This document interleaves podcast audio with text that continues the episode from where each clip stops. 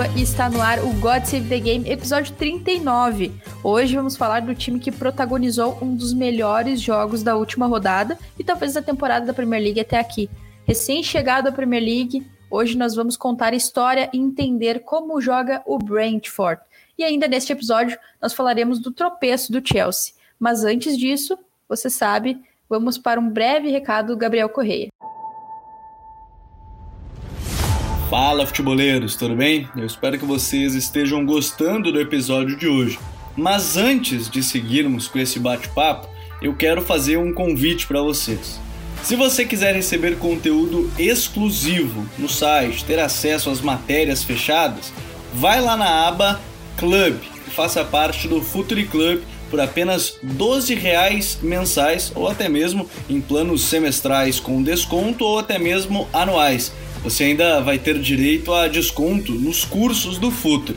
Então, fique ligado. Além disso, eu quero lembrar para vocês que esse episódio também tem o apoio do Future Pro, o departamento de análise e mercado do Futre. Seu time gasta menos dinheiro e ganha mais jogos. Para mais informações, mande um e-mail para comercial@futre.com.br.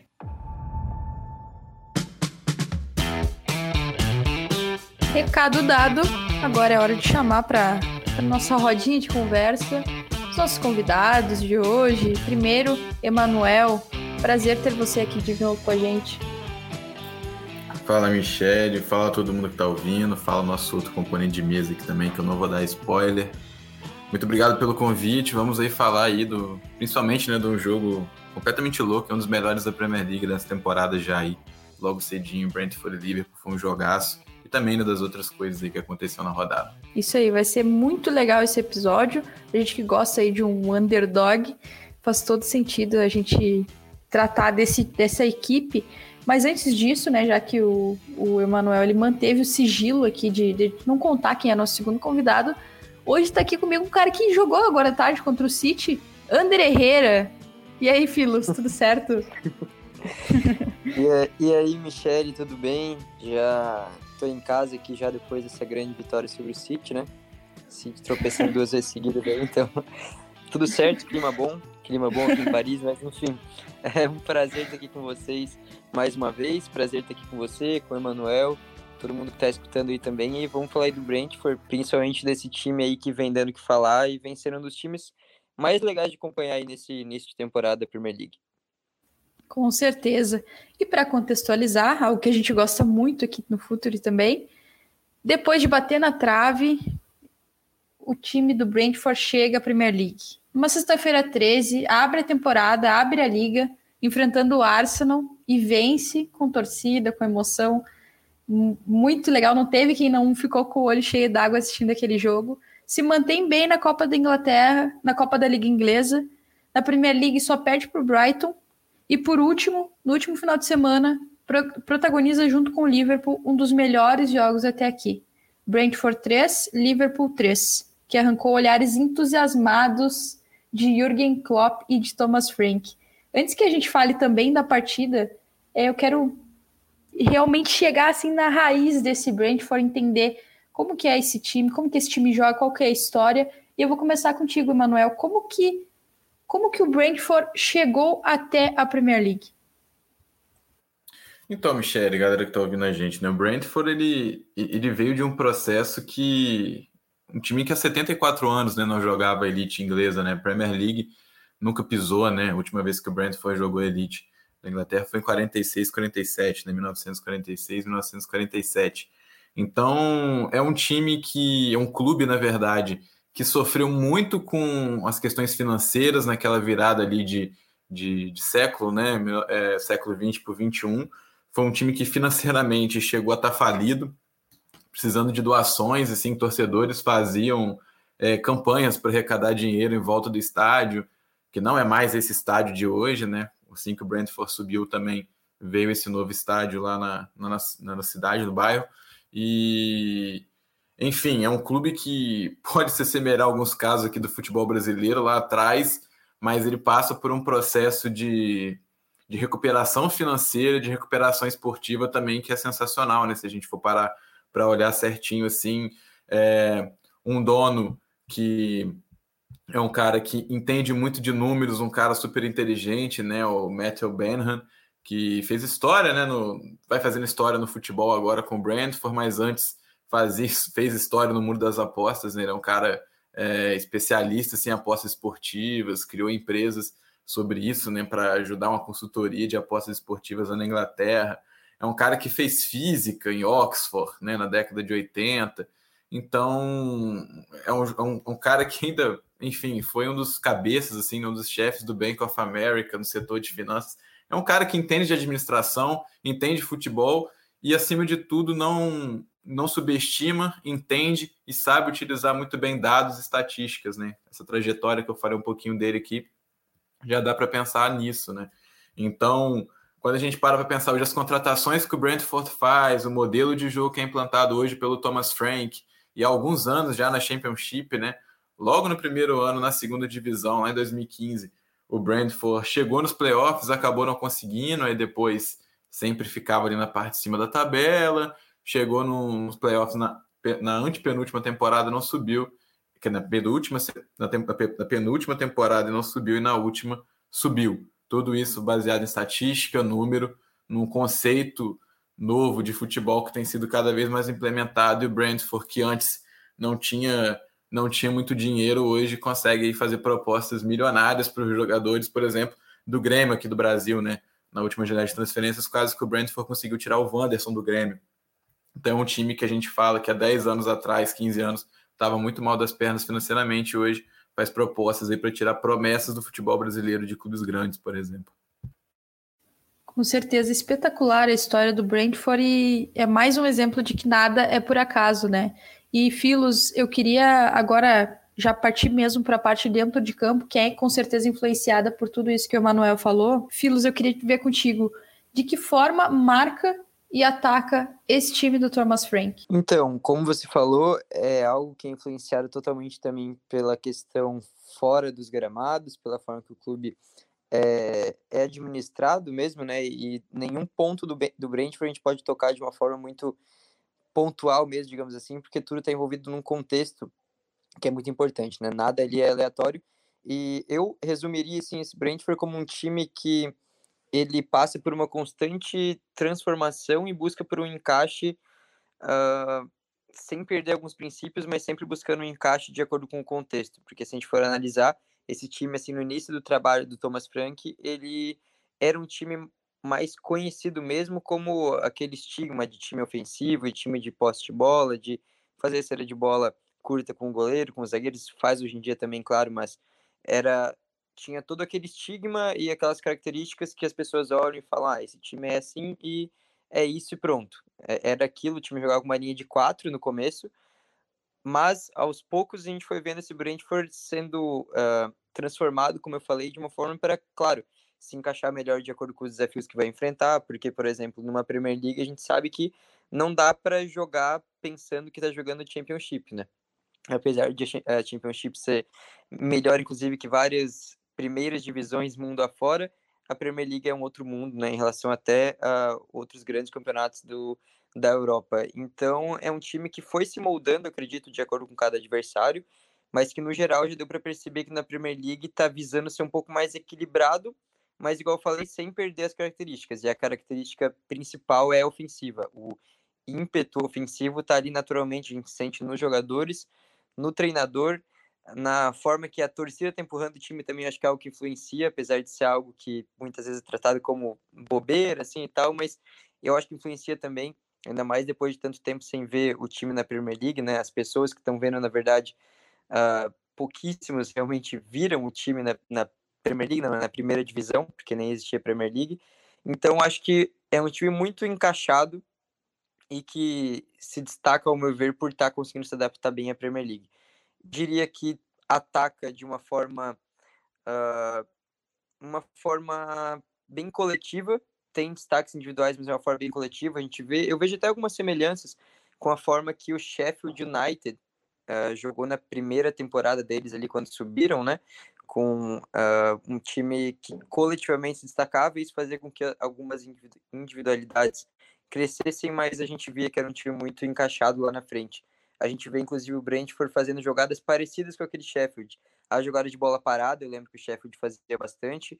As jogadas de ultrapassagens pela, pelos lados, é algo muito característico daquele time também, que o Brentford demonstra. A gente vê triangulações muito fortes pelos lados, e daí sempre tem dois ou três jogadores encostando na área, mais centralizados mesmo, para conseguir finalizar. Mas um time que usa muito do ataque pelos lados. E na defesa, eu tô vendo também um time que consegue variar bastante de acordo com o adversário e o momento do jogo. Às vezes é uma pressão uh, totalmente agressiva, às vezes é um time que recua um pouco para focar mais no jogo de contra-ataque, mas as bases mesmo são mais agressivas, são mais ofensivas, são mais de buscar subir as linhas sempre que possível. A gente viu isso contra o Liverpool e isso deixa muito claro que é um time realmente que tem esses princípios mais uh, proativo, digamos assim, porque jogar dessa forma contra um time tão qualificado como o Liverpool é algo, não vou dizer que é raro, porque não é mais raro no futebol, muita gente joga, mas jogar dessa forma e jogar bem e conseguir um resultado positivo, como o Brentford conseguiu ter num elenco muito abaixo do elenco do Liverpool, acho que é sinal de que é um time que no geral é muito encaixado, né, defendendo e atacando. Sem dúvidas. E para a gente adentrar mais nessa questão e até falar de alguns nomes aí desse time do Brentford.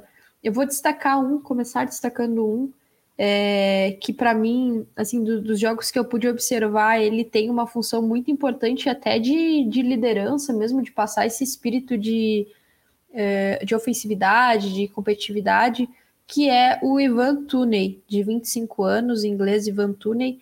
Emanuel, quanto que esse cara agrega para o time do Brentford? Agrega demais, né? O, o Ivan Toni, ele na última temporada foi o cara, né, que conseguiu aí levar o, o, o Brentford, conseguiu individualizar, né, o sucesso do Brentford na última temporada do Championship, 33 gols marcados, então um jogador assim que com números expressivos, é um jogador forte fisicamente, inteligente com a bola, inteligente sem a bola, que finaliza quase sempre incomodando o goleiro adversário é, pode não ser um chute, às vezes, muito muito exato, mas algum trabalho o goleiro vai acabar tendo, nem que seja para conferir se a bola realmente vai para fora. Ele é um cara que tem uma finalização bem precisa, assim.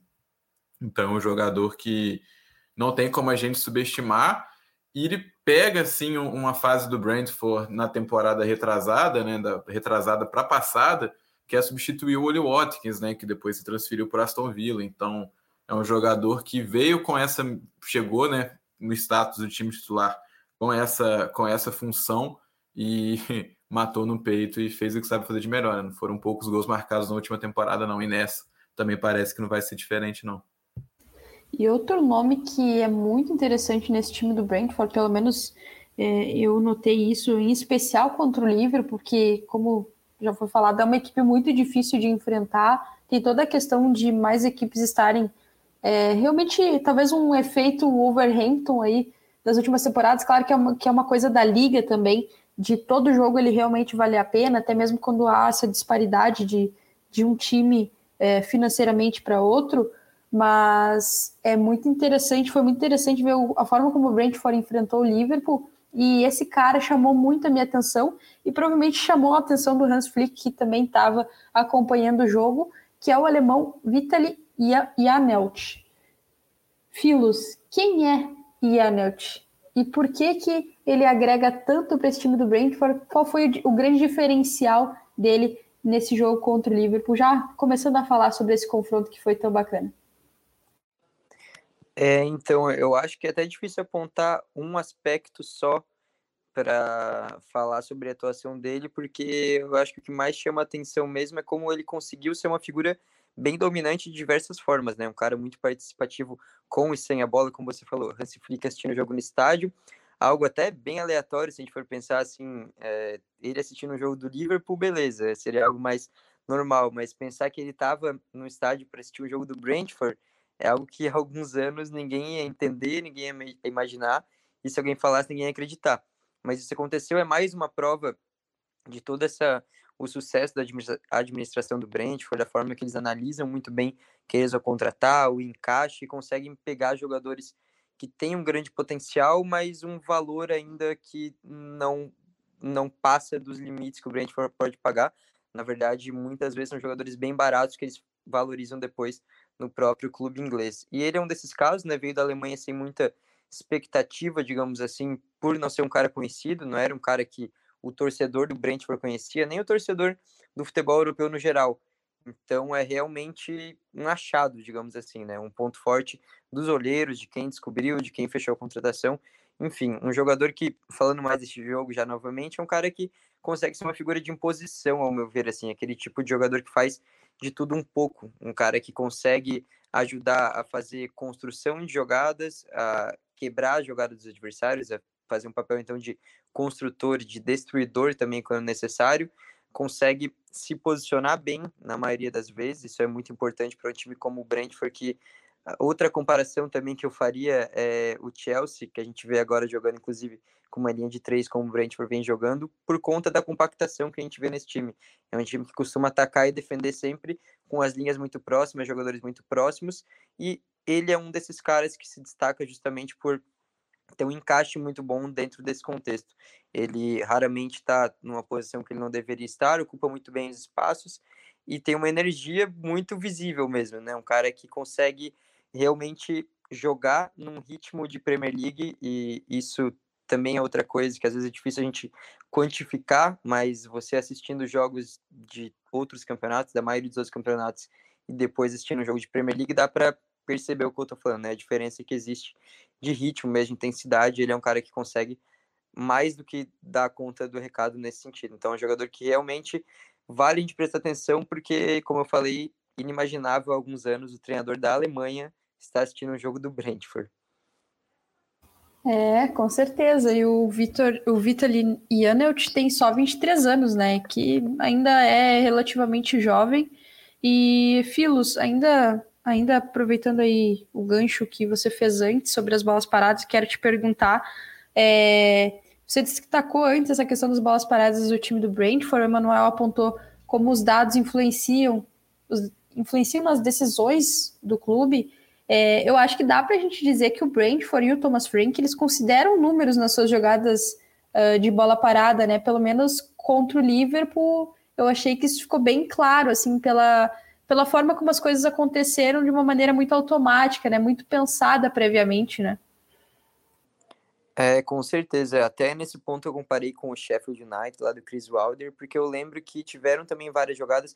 Eles não eram tão focados assim como o Brentford é na bola parada. Acredito que o estudo não seja tão amplo assim, ou pelo menos não chega ao nosso conhecimento, mas eu vi alguns automatismos daquele time que também lembram os automatismos desse time. A gente percebe que nada ali é por acaso, né? Todos os movimentos dos jogadores são bem pensados, são bem ensaiados, são movimentos diferentes do que a gente costuma ver muitas vezes. É difícil você saber qual vai ser a jogada no momento do Brentford, porque eles têm várias, inclusive tem, agora não vou lembrar o nome dele, mas um dos membros da comissão técnica do Thomas Frank, que ele fica ali na beira do gramado e nessas jogadas de bola parada, ele sempre aparece dando alguma instrução, é, praticamente assim, como se ele estivesse definindo a jogada do momento, como se fosse realmente um coach focado nisso, algo até que lembra futebol americano, alguns esportes americanos, né, que tem é, treinadores específicos para cada tipo de jogada, então seria basicamente um momento ali dos special teams, digamos assim, da NFL,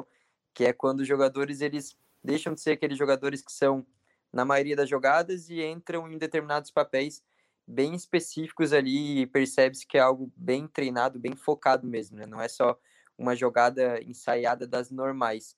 Então, como o Manuel falou, tem influência de dados, de estudos, isso vem de todo o passado do dono do clube. Então, a gente percebe, percebeu no jogo contra o Liverpool o foco que eles têm nisso. Contratações também são pensadas nesse sentido. Um jogador que até que a gente falou aqui uh, num, numa das edições aqui do programa sobre o Ayer, né? O jogador que ele tem todas as suas qualidades defensivas, qualidades para construir o jogo lá de trás também, uma figura de imposição, mas que também se destacava por ter quase dois metros de altura. Então é um jogador que foi contratado também, acredito, pensando nesse sentido de ser mais uma arma da bola parada, porque Premier League, ainda mais para times que sobem da Championship, é uma liga que qualquer possível ponto de tomar uma vantagem o time tem que aproveitar. Então, acho que o Brentford ele vai muito nesse sentido de explorar qualquer brecha para conseguir, nem que seja um ponto, um gol, e valoriza muito cada vez que ele consegue balancear as redes, porque isso vale, além de muito dinheiro, vale também, claro, permanência do time, vale a honra do torcedor. E numa liga tão exigente como essa, tendo um elenco que não é dos mais vastos, eles realmente sabem que precisam ser bem assertivos, digamos assim, em cada jogada, né? Então eles tentam dominar cada, cada ponto que eles conseguem a bola parada é um, um desses pontos. É isso, e provavelmente o, o assistente que você citou é o Bernardo Cueva. Uh, mas aproveitando que você falou da questão de permanecer na Premier League, Emanuel, quero te perguntar qual que vai ser a disputa do Brentford na Premier League? É claro que está muito cedo ainda no campeonato, tem muita coisa para rolar. É, a gente sabe que a temporada ela não é uma constante, né? Tem coisas que, enfim, atravessam aí decisões de técnico e tudo mais e acabam inter interferindo no, no, desempenho da equipe. Mas qual que tu acha que vai ser a disputa do Brentford na Premier League, assim? É, você falou muito bem, assim, né? eu acho que a gente não vai ter um caso como tem sido o Norwich, né? nas últimas temporadas, assim, e nessa, infelizmente, parece que vai se repetir, né, com o Daniel Fark e o Norwich, assim, meio mal das pernas de novo, né, sobe muito bem, subiu campeão dessa vez e não consegue na Premier League manter o nível, né, obviamente não manter o mesmo nível, né, mas é, ter um futebol minimamente aceitável, assim, para elite inglesa, mas eu acho que o, o Brentford, ele, eu consigo ver um elenco com a ideia de jogo um pouco mais é, familiarizada, a ideia do Thomas Frank, a ideia do clube como um todo, assim. É, muitos jogadores que já se conhecem, seja de seleção, seja de categorias de bases, ou, ou, até mesmo por regiões, né? Muitos jogadores do Brentford são de países nórdicos, né? Tem finlandês, tem, tem norueguês, tem dinamarquês, sueco, então é, são muitas vezes esses jogadores, né, quando se destacam, eles costumam atuar assim em clubes é, é, mesmo, mesmo clubes, né?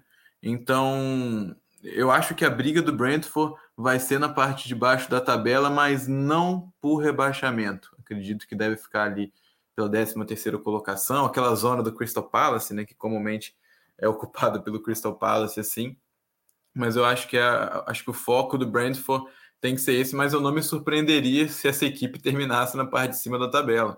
Porque eu acho que, como o Filos falou muito bem né, sobre esquema de jogo, e por ser um time que me agrada ver, eu gosto bastante do trio de ataque, né? Com o Belmor, o Issa às vezes entrando, o Canoas, e aí tem o Tony também, né? O Canoas e o Issa ali às vezes é, não jogam juntos, mas os três que jogam desses quatro me encantam, assim, e todo o resto da equipe eu acho que funciona.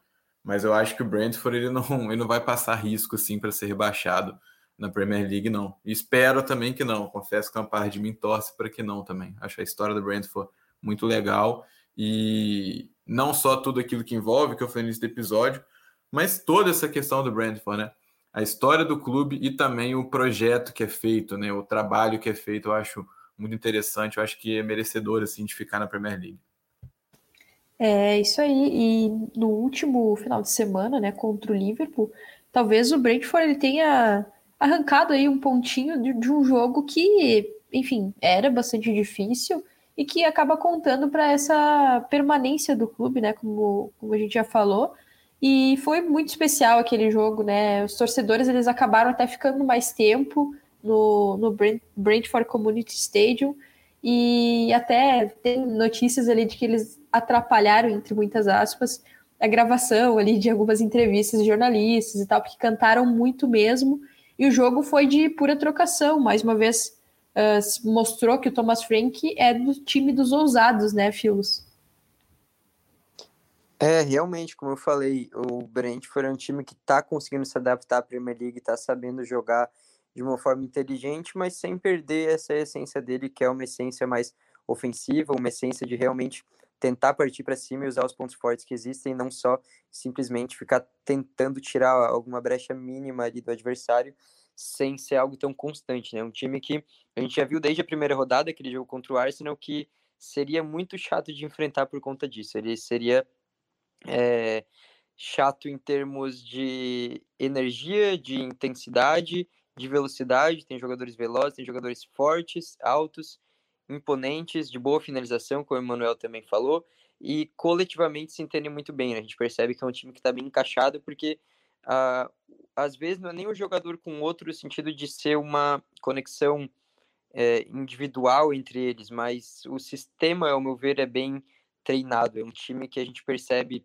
como a gente falou também em outros momentos, automatismos que já estão bem captados pelos jogadores. Então, quando troca uma peça, quem entra geralmente está bem acostumado com o que tem que fazer, então o time também não sofre muito. É claro que tem os principais jogadores que vão ser pilares e eles precisam ficar bem durante toda a temporada para o Brentford ter chances de aspirar alguma coisa na temporada, mas no geral, assim, a gente observa que é um time que se trocar uma, duas, três peças, o nível provavelmente vai ser semelhante.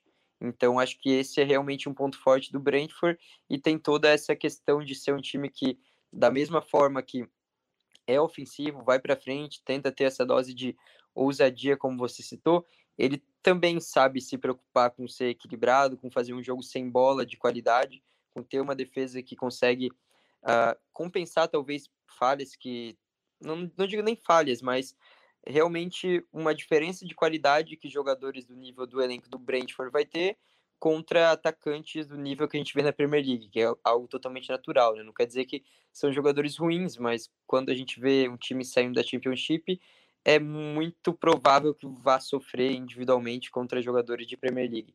Então a gente percebe que eles conseguem um ajudar o outro, o sistema ajuda o outro, a linha de três é algo que eu gosto muito por conta disso também. É um sistema ali que quando tem, por exemplo, cinco ali atrás, consegue preencher lacunas que uma linha de quatro não consegue, então isso ajuda a limitar ali os danos que talvez a, ausência de qualidade em alguns jogadores poderia poderia fazer. Então sinto que é um time que está realmente muito encaixado. É claro, é começo de temporada, a gente não sabe como as coisas vão ser daqui para frente, mas a previsão, a minha previsão também é como o do Manuel, um time que não vai ter muita dificuldade para permanecer, não. A meta tem que ser permanecer no momento, porque subiu agora e não tem um elenco que é dos mais sensacionais, mas não surpreenderia também se alçasse voos mais altos, como, novamente digo, porque me lembra bastante aquele Sheffield United do Chris Wilder. Tomara que a gente não acabe zicando, né, o Brentford.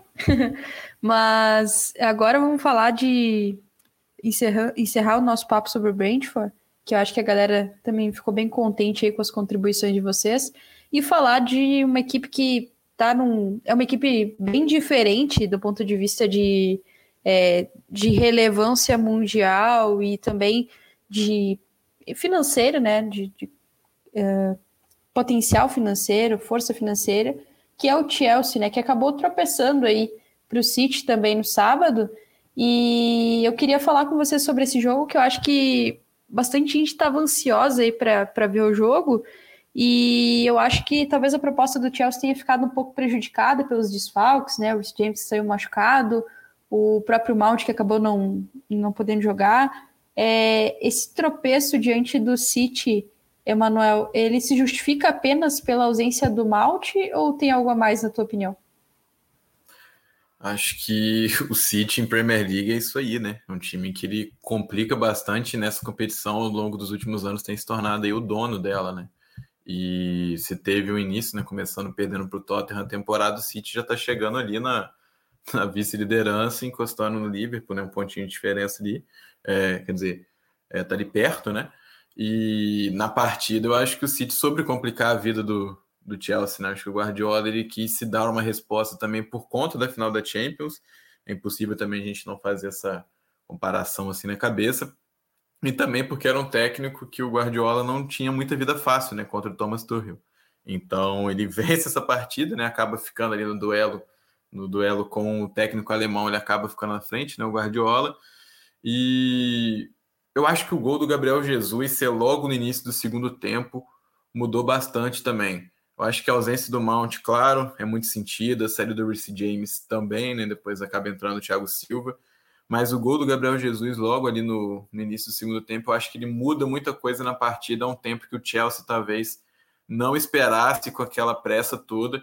Tanto que a partida ela tem uma troca de rumo, né? Depois desse gol também. O primeiro tempo foi disputado, mas não teve tantas chances assim. Já no segundo, eu achei que o jogo ficou um, um pouquinho mais aberto, assim. Então, acho que o gol foi e essas alterações assim que foram obrigados a fazer o Tuchel no meio da partida, acho que influenciaram sim no andamento do jogo. E Filos, dá para dizer que o City ele deixou alguma dica aí de possíveis fraquezas dessa equipe do Thomas Tuchel, que sempre que a gente fala do Chelsea, a gente fala sempre muito bem e é realmente muito legal de ver, uma das melhores equipes para se ver jogar aí no mundo. Mas a gente sempre fica, enquanto analista e, e espectador e tudo mais, a gente sempre fica buscando os pontos fracos e pontos fortes e às vezes o Chelsea do Thomas Tuchel ele parece que não tem fraquezas. Ah, dá para dizer que o City deixou alguma dica aí de possível fraqueza desse Chelsea? Eu, eu não sei se trataria como alguma fraqueza. Eu vi mais realmente como um jogo assim uh, natural. É claro que a maioria dos jogos, igual você falou, a gente que analisa tenta achar alguma coisa ali, algum ponto que o time soube explorar que outros times podem também. Mas para mim às vezes tem partidas também que acontecem coisas que não são de uma ampla análise assim, de ah, o Chelsea perdeu por conta desse problema estrutural aqui. Eu acho que foi realmente um jogo de duas equipes de grandíssima qualidade, níveis semelhantes, ao meu ver. Ocupam hoje o mesmo patamar, mas com o Chelsea ainda mais forte nessa temporada depois do título e depois de uma janela que foi animadora também. Enfim, vive um momento mais confiante, parece um time mais completo, mas o City, claro, a gente sabe que é um dos maiores times do mundo já há um bom tempo, um trabalho muito consolidado e um time que pode dar trabalho para qualquer equipe também, não só da Premier League, mas de todo mundo. Então, eu acho que foi meio que natural, assim, um jogo que não foi um jogo exatamente ruim do Chelsea, não foi um jogo do City assim sensacional. Achei até parecido com o jogo de hoje, a gente está gravando na terça, no caso, contra o PSG, que eles perderam, mas com a diferença que conseguiram fazer o gol. Acho que o papel do Gabriel Jesus ele foi importante também, que é uma figura, uh, apesar de ele não ser um centroavante centroavante, ele é hoje o único, talvez, atacante do City. Então hoje a gente não viu, hoje contra o PSG a gente não viu, né? E a gente viu ele contra o Chelsea e foi o ponto que fez a diferença para mim. Não acho que foi assim uma coisa de treinadores é, da Premier League assistirem pensando ali num ponto fraco muito óbvio do Chelsea. Acho que continua sendo um time muito completo, muito difícil de ser batido e que vai ser batido às vezes por conta da Premier League ser uma liga tão qualificada, não exatamente porque o Chelsea tem algum grande problema para resolver. Eu vejo mais dessa forma. Tá certo. É, eu acho que também existem jogos que são, são assim mesmo e, e também é, é aquilo, né? Tem essa questão dos desfalques, né, do, do Mount e acho que também uh, tem o dado de que o, o, Lukaku ele tocou na bola três vezes nos primeiros 30 minutos de jogo, então a, a ausência do Mount ela interferiu muito na proposta do Chelsea, depois perder o Rhys James por lesão também complicou um pouco, porque até por uma questão é, ofensiva, mas também defensiva, de dobra, de marcação. Então, acho que, que realmente ficou, ficou difícil de saber aí, né? Não foi dessa vez que a gente conseguiu ver uma fraqueza muito clara, ponto negativo que eu digo, uh, desse Chelsea do Thomas Tuchel, mas a gente vai continuar procurando, que eu acho que é um exercício bacana também. E para a gente ir se encaminhando para o final do nosso papo aqui, é, eu queria perguntar para vocês, se a gente sabe que tem a parada da data FIFA, mas eu queria perguntar para vocês até o nosso próximo episódio no que o nosso ouvinte pode ficar de olho dentro do futebol inglês, enfim, de seleção ou até de clubes nas próximas semanas. Vou começar contigo, Emanuel. Olha, uma coisa que a gente continuou de olho, né? A gente que é apaixonado pela Premier League, a gente ficou muito de olho essa semana é no Brighton, né? Acho que é o time que a gente ficou muito de olho. O Brighton podia terminar aí como líder isolado da, da Premier League nessa rodada, né? Ficar na frente do Liverpool ainda, o Brighton poderia. Infelizmente empatou com, com o Palace. É, mas eu acho que é ficar de olho no, no, no, Brighton até onde vai nessa temporada, se vai começar a perder o gás agora, né?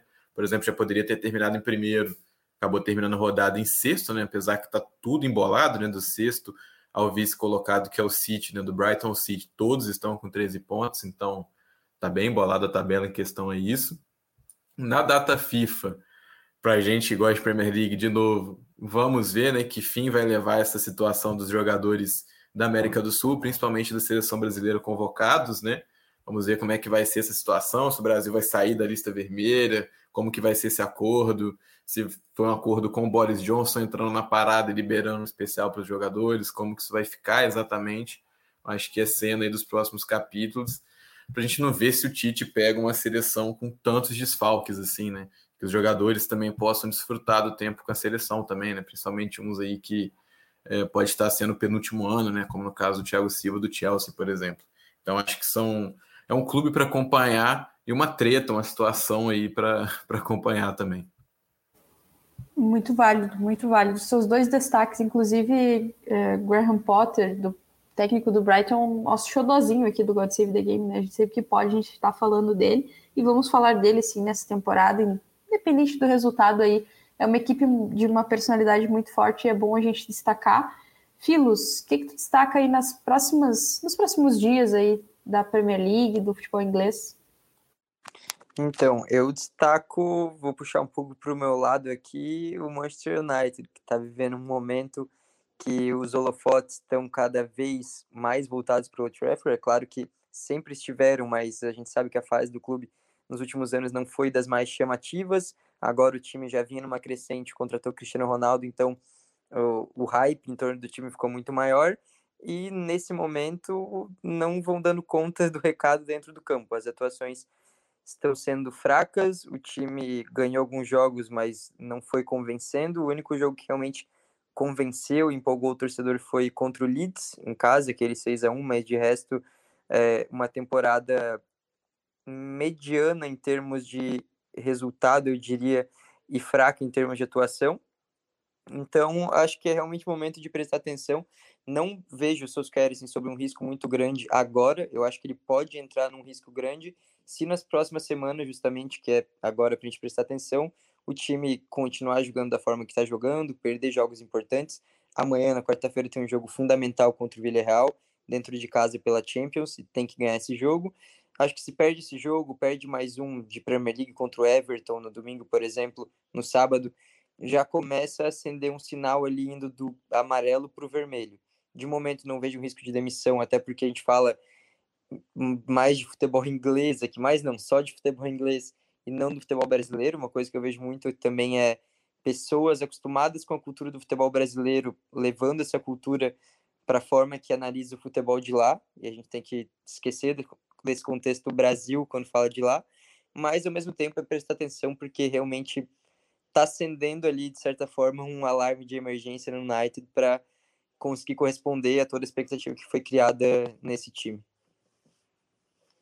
Bom destaque, bom ficar de olho no United e interessante essa tua observação, Filos, porque é realmente, né, tem que pensar que é o futebol inglês é uma forma de pensar bem diferente da que a gente tem aqui, é, não é essa loucura toda aí, não. E interessante falar também que amanhã, né, quarta-feira, a gente está gravando na terça-feira à noite, então amanhã tem jogos da Liga dos Campeões. O Chelsea vai jogar, o United vai jogar uh, o Chelsea contra a Juventus, o United contra o Vila Real e só para o pessoal saber aí, né, com, a partir do lançamento do episódio, tudo certinho. Mas a gente tem muito que acompanhar ainda. É, tem essa próxima rodada aí da Premier League que está chegando, que eu acho que vai valer a pena destacar o Arsenal, né, que venceu aí o clássico no final de semana contra o Tottenham por 3 a 1 e vai enfrentar o Brighton do Graham Potter no, no sábado, às 1h30 da tarde. Eu acho que é legal a gente ficar de olho nesse jogo, até para ver qual Arsenal que vai enfrentar o Brighton, né? Que esse Arsenal ele é muito inconstante também. E um outro jogo que eu acho muito interessante destacar também é o West Ham contra o Brentford. Foi aí nossa pauta do programa. E esse ocorre no domingo às 10. Dá para a galera dormir um pouquinho mais e ainda pegar esse jogo que eu acho que vai ser bem interessante pelas propostas competitivas de cada um dos técnicos, claro que a sua maneira. Emanuel, muito obrigado pela tua participação. Valeu demais mesmo. Volte sempre.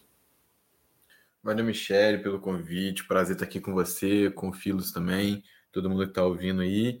E isso que você falou do Brighton aí, né? Você falou do Graham Potter. Só queria falar uma coisinha. O Graham Potter que poderia ter sido né, o técnico do Tottenham, vai pegar o Arsenal. E você imagina, né? Se o Brighton vence agora o, o, o Arsenal aí na frente e, e o, o, Tottenham fez o que fez na última semana, né? Vai, vai acender um ponto de interrogação aí na, do torcedor do, do Tottenham. Mas é isso aí, muito obrigado. Quem se puderem me seguir nas redes sociais, né? Arroba Emanuel, Emanuel Vargas no Twitter. E é isso aí, sempre um prazer, sempre que quiser, é só convocar. Valeu, valeu demais. Filos, muito obrigado quando tu tiver um tempinho aí na tua agenda de Champions, piscinas bonitas e tudo mais. Sempre bom te ter aqui com a gente, tá? pois é, domingo tem jogo já de, de Ligue 1 mas logo estou de volta aí para falar com vocês sobre Premier League. É, eu tenho experiência na Premier League, né? Por isso que eu falo bastante aqui. Já joguei no United. mas então é isso. Agradecer aí de novo todo mundo que nos acompanhou. Agradecer ao Manuel também pela presença, Michele, e tamo junto aí. Até a próxima. Valeu demais. E, gente, God Save the Game 39 vai ficando por aqui. A gente volta em breve com mais Premier League. Tem a data FIFA aí, mas tem a Inglaterra. A Inglaterra tem jogos aí durante a data FIFA, né? Então é bom ficar de olho, jogos contra Andorra e Hungria. Então é bom ficar de olho nesses dois jogos da Inglaterra também, além desses destaques aí do Emanuel, do Filos. A gente espera você que está ouvindo no próximo programa. Até!